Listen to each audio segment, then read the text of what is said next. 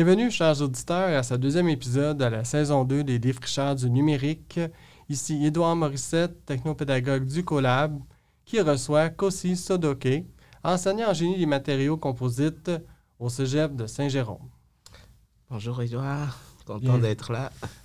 Bienvenue Kossi, moi je suis content de te recevoir. Euh, ça fait un petit bout qu'on parle des matériaux composites et d'impression 3D. J'avais hâte de faire cet épisode-là. Effectivement, moi aussi. Ah oui, merci. Tu m'expliquais euh, plutôt que les étudiants en génie des matériaux composites créent des modèles de pièces et qu'ils les impriment en 3D dans le cadre de leurs apprentissages. De plus, tu as piloté un projet de recherche qui consistait à identifier une façon de fabriquer du filament plus écologique à l'aide de fibres de lin. Euh, bon, dans le cadre d'une recherche PART financée par le gouvernement du Québec. Exactement. On va en parler tout à l'heure, plus en détail. Effectivement. Mais euh, juste pour commencer, là, la petite parenthèse, le nanan, un filament, c'est le, rouleau qu'on donne à l'imprimante en 3D pour qu'elle puisse imprimer des objets avec. Oui, donc on appelle en fait cette méthode la méthode de filament fondu, donc FDM.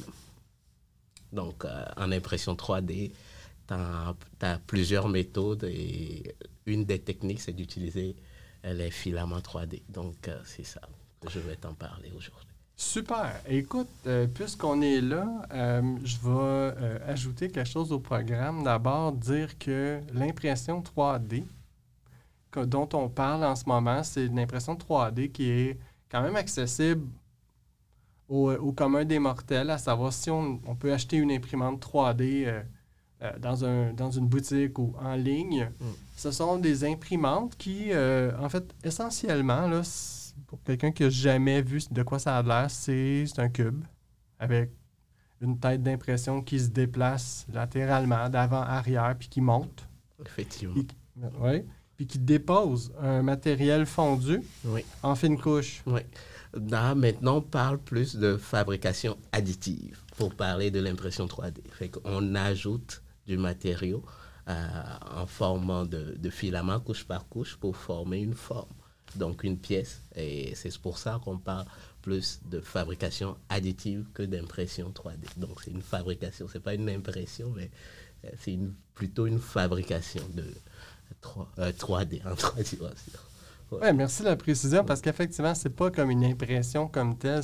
L'imprimante, c'est un robot qui construit un objet en ajoutant des gouttes de matériel fondu, des micro-gouttes, on s'entend, elles sont très très petites ça forme des couches superposées euh, jusqu'à, euh, par exemple, euh, imprimer la tour Eiffel ou le buste de Nefertiti, qui sont, souvent les affaires qu'on imprime en premier pour voir si notre imprimante fonctionne bien. Mais dis-moi, parle-moi donc du programme de technologie de génie des matériaux composites. Oui, en fait, nous, nous formons des étudiants en technologues qui deviennent technologues plus tard en matériaux composites. Quand on parle de matériaux composites, généralement, c'est un mélange de deux matériaux. Vous avez en fait euh, une résine ou un plastique qu'on mélange avec des fibres. Ça peut être des fibres de carbone, des fibres de, de lin ou bien des fibres de verre. Donc, euh, l'idée, c'est d'avoir deux matériaux, les synergies des deux matériaux, une légèreté, euh, une absorption au choc et aussi une euh, résistance mécanique. Donc tu as à la fin un matériau plus léger, plus résistant mécaniquement, donc euh, qui peut concurrencer les métaux ou d'autres types de matériaux. C'est ce qu'on appelle matériaux composites. Et on a des matériaux composites partout. Même à la maison, votre bain est fait en matériaux composites, votre douche aussi. Donc il y a plein de choses qui sont faites en matériaux composites. Des fois, on voit juste le secteur aéronautique, le secteur euh, naval ou nautique, mhm. mais les matériaux composites sont partout. Même en sport, fait que le bâton de hockey aussi est fait en matériaux composites. Voilà. Je dirais aussi que tu t'as parlé des, euh, du domaine de, du monde nautique. Oui. En fait, la plupart des bateaux, des voiliers, des, des les pontons ont des pièces dessus qui sont faites en fibre de verre. On peut penser à un canot, par exemple, ou à une coque de bateau qui, ressemble à du plastique. La fibre de verre, dans le fond, comme tu dis, additionne deux caractéristiques de deux matériaux totalement différents. Premièrement, la fibre de verre, lorsqu'elle n'est pas enveloppée de résine, ressemble à un- une pièce de tissu euh, tressée euh, en X, en croix ou en chose comme ça. là. Oui, Tressé, on s'entend. Et là, donc, lorsqu'on verse euh, des matériaux euh, liquides là-dessus, comme une résine qui va figer, Oui. la fibre de, verre devient euh, presque aussi dure que la pierre, finalement. Ouais. Oui, effectivement, plus léger et plus résistant. Fait que Ouais, un bateau en pierre, ça flotte pas beaucoup. oui, c'est ça. Sinon, ça va couler. Ouais, c'est solide, par contre. Euh, alors, justement, là, euh, dans le cadre du programme de tes étudiants, euh, donc technologie de génie de matériaux composites, qu'est-ce qu'ils font avec les matériaux composites? Dire, C'est quoi la place de, ce matériel-là ou même de l'impression 3D, puisqu'on en parle Oui. dans leur programme de C'est formation? ça, on dirait en fait, quand on parle de composite, les gens euh, peut-être ne pensent pas qu'on peut faire de l'impression 3D, mais de plus en plus, euh, le secteur des composites se tourne vers l'impression 3D, bien la fabrication additive. Parce que, en fait, généralement, les résines qu'on utilise sont des résines liquides. Mais euh, on parle de matériaux composites, on peut utiliser aussi des plastiques, des plastiques qu'on utilise généralement. On peut les renforcer par des fibres. Donc euh, là, ça devient quelque chose qu'on peut imprimer en 3D. Donc euh, d'où l'idée de- d'avoir des plastiques renforcés par des fibres, euh, soit naturelles ou des fibres de verre ou de carbone, où on peut fabriquer soit des pièces, on peut faire des prototypes, des moules, ou bien on peut faire des modèles aussi en composite. Donc euh, voilà l'intérêt euh, du secteur composite pour l'impression 3D qui est de plus en plus euh, en vogue. Et nos étudiants aussi dans le cadre de leurs cours maintenant, il y a des projets intégrateurs où ils utilisent en fait de l'impression 3D pour faire leurs modèles, pour faire des prototypes et aussi pour plus tard, on va voir en fait, on veut aller plus loin pour fabriquer des moules. Donc, euh, généralement, les moules qui sont fabriqués euh, sont fabriqués en composite à l'aide de résine, mais ils ne sont pas recyclables. Donc, euh, souvent, on les enfouit. Donc, c'est-à-dire, soit on les brûle carrément. Fait que ces moules-là, c'est pour fabriquer des pièces. C'est-à-dire, c'est comme vous avez des moules dans vos maisons pour faire des gâteaux, c'est exactement son rôle, c'est de fabriquer la pièce, euh, ça prend n'importe quelle forme de moule ou bien ça prend la forme de la pièce et là on fabrique à partir du moule la pièce en composite. Donc, euh, OK. Donc, ton étudiant qui euh, étudie en technologie euh, de génie matériaux composites va concevoir une pièce en 3D oui, d'abord. faire Son- le dessin d'abord. faire le dessin de la Oui, pièce. oui. On, on va prendre un exemple simple, là, une Mm. figurine, par exemple, ou une pièce d'un vélo ou, ou d'autres choses. Donc, il conçoit sa pièce en 3D Oui, dans un logiciel de conception, que ce soit Fusion 360 ou quelque chose Mm. comme ça. Il va imprimer cette pièce-là oui. euh, de façon additive sur l'imprimante 3D qui est au département. Vous en avez combien? Bon, on en a un, on vient d'en acheter un dans le cadre de mon projet de recherche, donc on a deux. OK. Vous avez donc deux imprimantes, Oui. donc les deux fonctionnent. Ils s'impriment une pièce. Une fois que la pièce est imprimée, c'est là que vous faites le moule, dans le fond. Oui, c'est ça. On construit à partir du modèle imprimé 3D, on construit euh, notre moule à partir de ça. Donc, euh, que- Puis pourquoi vous faites un moule? Pourquoi vous imprimez pas directement la pièce pour faire l'objet dont vous avez besoin? hein? Ben, c'est qu'on veut le fabriquer, notre, notre objet euh, doit être en composite. Fait que pour pouvoir fabriquer cela, ça va être difficile de le concevoir en, euh, imprimées 3D. Donc, euh, l'idée, c'est de faire un modèle pour pouvoir fabriquer notre pièce au final qui va être en composite. Fait que plus léger, plus résistant. Bon, j'ai triché, là, je connaissais la réponse, mais dans le fond, c'est parce que la pièce que vous imprimez, elle va être imprimée euh, en 3D, là, dans une sorte de plastique Oui. qui a tout simplement pas les bonnes caractéristiques physiques Que, que la pièce en composite. effectivement. Elle va, elle va être friable, elle va être cassable. Oui. Alors qu'on cherche une pièce qui soit légère, qui soit solide, qui a une bonne rigidité ou au contraire une plasticité ou selon le matériau composite que vous avez choisi. Donc, d'où le principe de créer un moule Oui. dans lequel ensuite, ce moule-là, vous allez fabrique. faire la pièce. Oui, on fabrique notre pièce euh, en composite. D'accord. Donc là, les moules, une fois qu'ils sont terminés, On n'a pas le choix. Ce sont de la résine et des tissus. Oui. En ce moment, il n'y a pas de programme de recyclage de ces moules-là. si non, non, bien. malheureusement, en fait, euh, il n'y a pas euh, surtout en fait euh, un recyclage ou bien une façon de, de- de- d'utiliser ces moules-là une fois rendus soit en fin de vie ou bien une fois qu'ils ne servent plus. euh, donc, euh, on les enfouit simplement. OK. Bon, là, nous, là, euh, toi, tu as fait un projet de recherche au niveau des filaments composites. Ouais. C'est des filaments, pardon, écologiques qui utilisent de la fibre de lin. Euh, donc, ton, ton filament, c'est un mélange de plastique et de fibre de lin. En tout cas, il y a toutes sortes de plastiques, là. Il y a Oui. PLA, PETG, etc., etc.. Euh, Parle-moi donc de ça. Je veux dire, tu cherchais, j'imagine, à diminuer l'impact écologique de toutes vos activités là, en faisant ça? Oui, effectivement, en fait, euh, l'idée, c'est de pouvoir plus tard fabriquer des moules. Donc, des moules, mais imprimés 3D. Ah. Donc, euh, c'est- le but, c'est c'est d'avoir des moules qui doivent être résistants aussi. Fait que le but, c'est de pouvoir utiliser les plastiques euh, renforcés par des fibres pour imprimer, pour faire nos moules. Au lieu de les fabriquer en composite, que, qui vont être enfouis plus tard, là, on fabrique notre moule en impression 3D et on fabrique notre pièce par la suite. Ce moule-là peut être recyclable. Donc, euh, moi, dans mon cadre du projet, euh, de projet de recherche, j'ai utilisé en fait euh, des bouteilles, c'est-à-dire des, des, des, des plastiques faits à base du HDPE qu'on appelle du polyéthylène. Donc, dans le jargon, en fait, euh, des communs des mortels, c'est le plastique numéro 3 dans- qu'on voit, fait que, qui est le plus utilisé? Et ça s'imprime pas en 3D. On le retrouve dans quoi, ce plastique-là? Bon, les bouteilles de plastique. euh, De 2 litres d'eau? Oui, de- donc euh, les bouteilles ou de lait de aussi. gazeuse, de oui, lait? des bouteilles de yogourt. Donc, euh, ces plastiques-là, ce sont des pla- plastiques qu'on appelle plastiques euh, polyéthylène à haute densité. Et que ces plastiques-là, en fait, ne s'impriment pas facilement.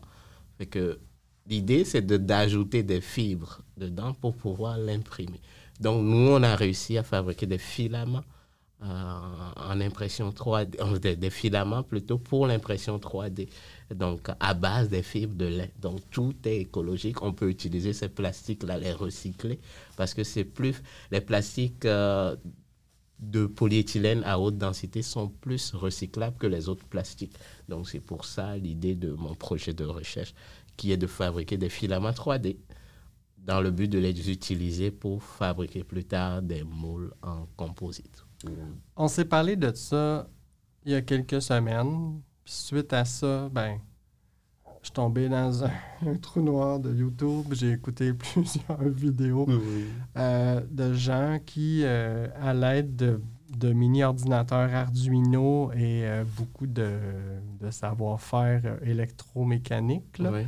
on arrive à faire des machines qui prennent une bouteille de plastique puis qui la réduisent en un fil. Ils la font tourner, puis là, ils la Mm. coupent avec un petit couteau mince, puis ils l'enroulent carrément dans un rouleau, puis ils Mm. réimpriment avec ça. Là, ce que je me posais comme question, Mm. maintenant que ton, ton filament écologique en fibre de lin a été imprimé dans un moule, quand Mm. tu... Est-ce que tu es déjà arrivé ou tu y arrives ou Ben, tu travailles là-dessus? Là, on travaille là-dessus en ce moment. En fait, euh, j'ai produit les filaments.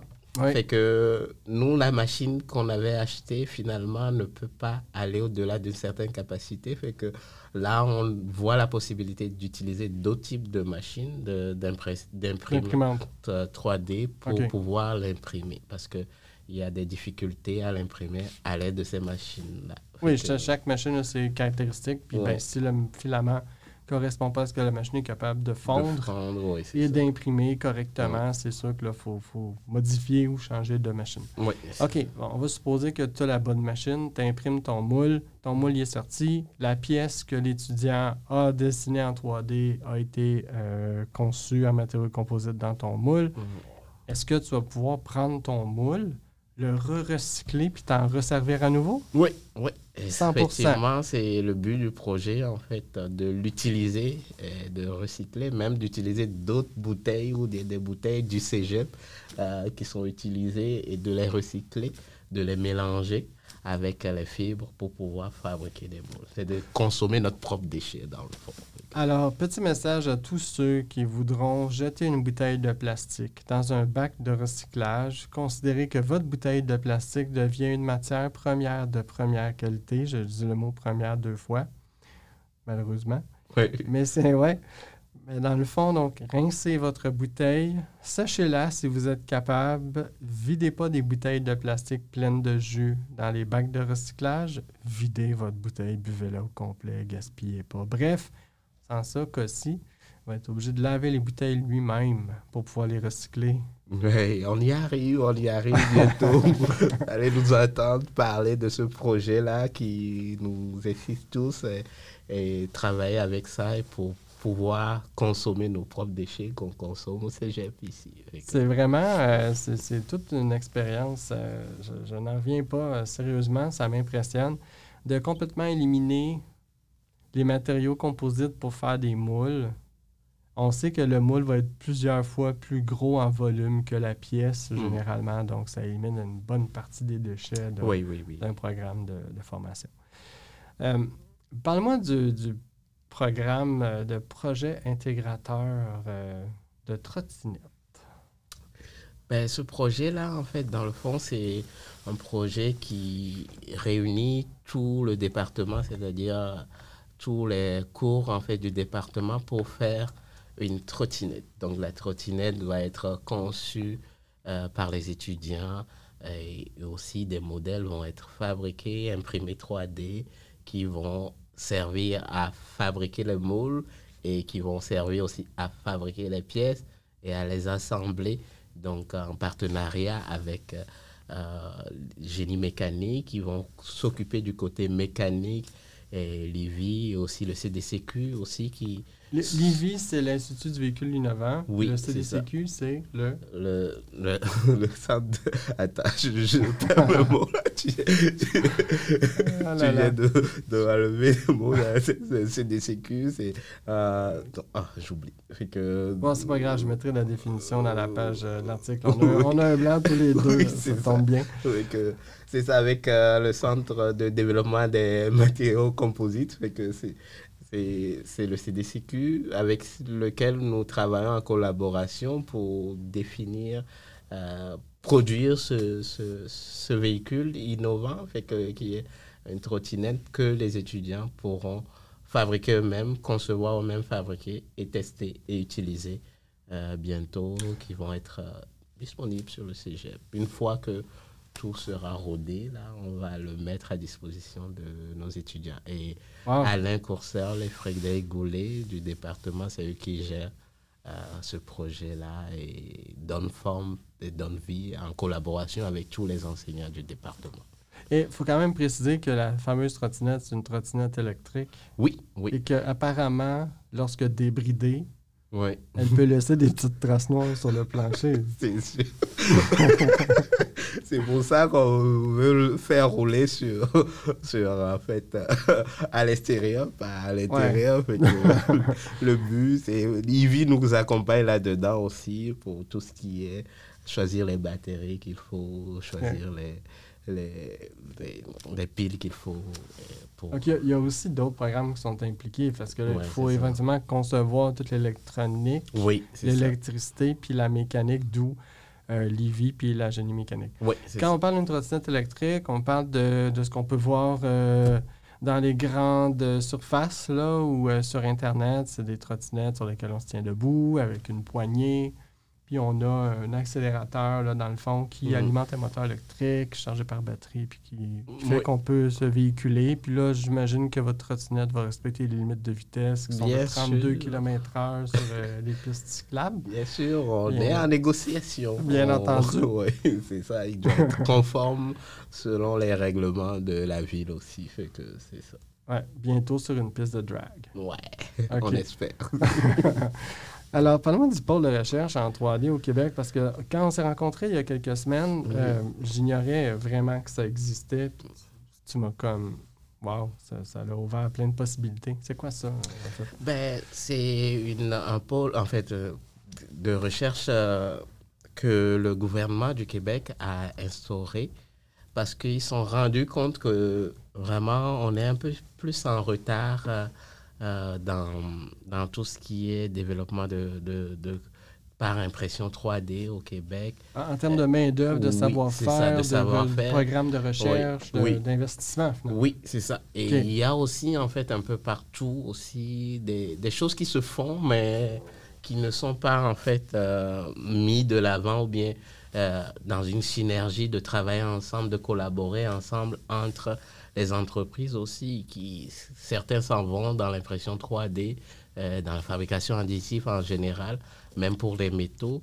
Fait que le, le gouvernement a décidé de créer euh, cette pôle-là de recherche pour fédérer ensemble les, les, ce, le secteur de l'impression 3D. Donc, euh, c'est général, donc ça passe du des métaux jusqu'aux matériaux plastiques, jusqu'aux composites. Fait que ce pôle-là a été créé récemment et maintenant, en fait, ça travaille en synergie et aussi pour aider les gens qui veulent développer ou bien fabriquer faire de la fabrication additive ou bien l'implanter dans leur secteur euh, d'activité. Voilà. Donc, euh, on, parle aussi, on voit plus euh, dans l'impression aussi 3D ou bien 6D qu'on appelle à l'aide des robots. Fait que... Wow, un instant. L'impression 3D, c'est 3 c'est X, Y, Z. Là, l'impression 6D, c'est quoi ça? Ben, c'est toujours de la fabrication additive, mais au lieu d'utiliser en fait un plateau qui le fait en XYZ, là on vient en fait l'imprimer pas grâce à un robot, un robot qui peut imprimer dans tous les as. C'est comme ton bras qui vient travailler pour dessiner ou bien pour imprimer la pièce, euh, donc dans toutes les directions. que c'est ce qui s'en vient là, fait qu'il y a des projets de recherche là-dessus. Fait que Donc, il y a quelqu'un qui a fabriqué une imprimante qui consiste à prendre une imprimante 3D, la mettre au bout du bras canadien. Oui. Je dis ça comme ça, là, mais c'est une façon de voir. Là. Puis qui imprime à l'intérieur d'une pièce, euh, une pièce là, de, de, on va dire, un, espace physique, là, une pièce, qui imprime donc en déplaçant la tête de l'imprimante. Oui. Donc, elle peut imprimer à partir du plafond, du mur, du, plancher. c'est ça. Puis je pense que j'ai vu qu'il y a même une imprimante 6D qui fait, à cause, bon, on est rendu à 6D, mais c'est parce qu'il y a aussi la, question de, découper ce qui est imprimé. Oui. Donc, de retirer du matériau une fois que c'est imprimé. Oui, c'est ça. Il peut faire de la finition, de l'usinage. Du sablage. Donc, euh, du sablage. Fait que c'est rendu vraiment loin cette fois-ci. Fait que l'imprimante 9D va aussi euh, vernir, mettre un primer, peinturer, puis euh, c'est ça? On verra. Ben, je ne sais pas si le 9D existe, mais ça pourrait le faire. En fait, euh, il y a des possibilités maintenant où l'utilisation des robots vient ajouter une coche de plus dans l'impression 3D. Fait que ça ne fait mm. plus sur un mm. plateau. Même la pièce peut bouger aussi dans l'espace et ça pourrait imprimer de, cette façon. On, fait beaucoup de blagues, là, mais euh, c'est une technologie qui est émergente. Euh, j'ai euh, regardé un petit peu là, dans l'article que je vais publier, que vous allez trouver, dont vous allez trouver le lien dans la description de l'épisode sur la plateforme d'écoute de balado de votre choix. Ce soit cet épisode-ci étant disponible sur Spotify ou Apple Podcast, là, vous pouvez euh, regardez dans la description, il y aura un petit lien euh, que vous pourrez copier dans votre barre d'adresse. Euh, je vais faire des liens vers ces imprimantes-là. C'est assez impressionnant. On peut imaginer, par exemple, là, les Américains veulent s'en aller sur la Lune, donc ils, sont avec, ont de la misère avec leur fusée, là, mais ça, ils auraient dû l'imprimer chez nous, ça aurait marché. Hein? Mais un coup qu'ils vont être rendus sur la Lune, pour faire ma parenthèse, c'est qu'il faut construire des objets sur place là-bas et c'est beaucoup plus simple pour eux de juste envoyer une imprimante qu'elle soit 3D ou 6D, là, imprimée à partir des matériaux qu'ils peuvent trouver sur place ou avec un mélange de matériaux qui vient d'ici. Donc, c'est plus léger, ils consomment moins de fuel.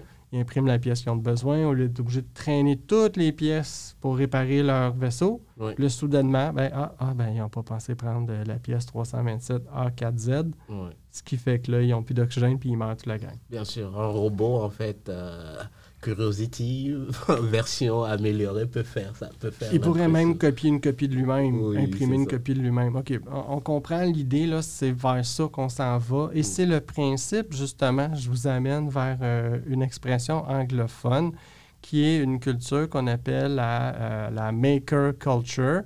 Donc, qui est la, je pourrais le traduire librement, c'est la culture fabricateur. Ben, c'est très fort au Québec. Là. On a beaucoup d'inventeurs au Québec. On a juste à penser à Bombardier et compagnie. Donc, on, a dans notre fibre québécoise beaucoup d'inventeurs et de créateurs. Mais la culture maker, c'est un peu ça. Euh, on peut penser au, Fab Lab, qui est une, autre expression anglophone qui veut dire laboratoire de fabrication, qui, est de plus en plus populaire dans les cégeps euh, et les universités ou ailleurs, qui sont des espaces où les gens peuvent arriver avec une idée de, concevoir une pièce. On leur met euh, entre les mains euh, l'ordinateur pour faire la pièce en 3D. Ils peuvent l'imprimer. En fait, c'est ce que vous faites dans votre programme. Mhm. Euh, bon, il y a d'autres possibilités que la 3D. là. Ça peut être des- la projection en, en image, ça peut être de l'animation, ça peut être de la film vidéo, mais c'est- peu importe, là, c'est l'idée d'utiliser la technologie pour créer des choses.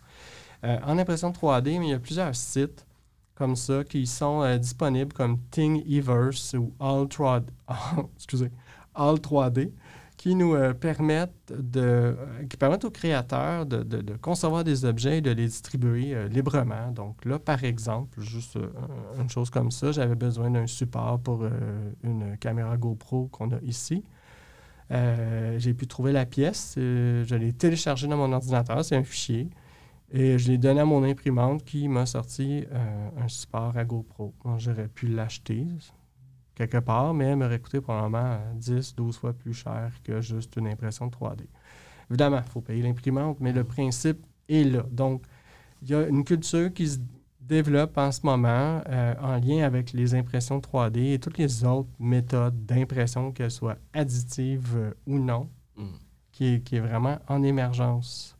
Et euh, je souligne, puisque c'est maintenant presque la fin de l'épisode, donc Cossy, son projet de recherche euh, nous euh, permet d'envisager un avenir où les composites deviennent de plus en plus verts. On peut penser aussi au type de projets qui sont envisagés avec ces technologies-là, tels que ben, les véhicules électriques. Je suis pas mal sûr que quand ils ont conçu les formules E, les formules électriques, les formules 1 électriques, là, euh, Tesla, SpaceX et autres compagnies du genre, qu'on peut penser à Bombardier ou n'importe quelle entreprise québécoise qui est dans la nouvelle technologie, euh, c'est certain qu'en quelque part, ils ont utilisé une imprimante 3D pour faire leur prototype. Oui, exactement. Et je suis content que vous avez une imprimante aussi, donc ici, que ça va servir, euh, je pense, à tout le collège. Et des idées, nous aussi, on est là, C'est ce qu'on souhaite. Accompagner aussi, soit à faire des dessins, et même en art aussi, on l'utilise aussi Oui, euh, dans le domaine de l'art aussi pour fabriquer des, des, des- pas des pièces là, mais de- des objets et, et tout. Fait que donc euh, je pense que c'est une bonne opportunité pour le collège euh, d'utiliser cette technologie là de l'intégrer dans le cours et aussi dans les projets aussi au niveau collégial que je vous encourage à venir faire un tour et voir l'imprimante ici oui. Bien, effectivement, donc nous, on a une imprimante pour ceux qui s'intéressent euh, qui s'appelle Prusa, P-R-U-S-A. Donc, c'est une Prusa MK3. Si jamais vous êtes dans l'impression 3D, vous faites votre petite recherche, là, vous allez voir ces possibilités. On a commandé un échantillon de plusieurs types de filaments. Donc, on va pouvoir imprimer en plusieurs couleurs, mais aussi en plusieurs types de matériaux, dont des matériaux qui sont semi-transparents. Pensez au, à, des lampes ou à des dispositifs dans lesquels on pourrait installer un éclairage. On a aussi un matériau, si- s'il arrive, là, qui contient un certain pourcentage de fibres de carbone qui nous permettrait, ben, je pense par exemple, à imprimer des pièces de drone ou des choses comme ça. Donc, euh, ce qu'on espère, c'est que cet épisode-là et la rencontre avec Cossy, merci hein, Cossy pour ta Euh, générosité. Merci à toi, Edouard. Donc, euh, je vous souhaite un bon succès dans l'utilisation de votre imprimante.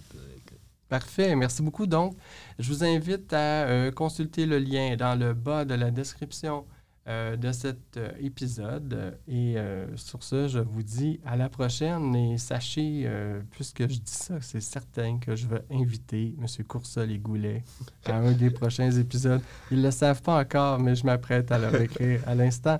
Alors sur ce, je vous souhaite une bonne fin de journée.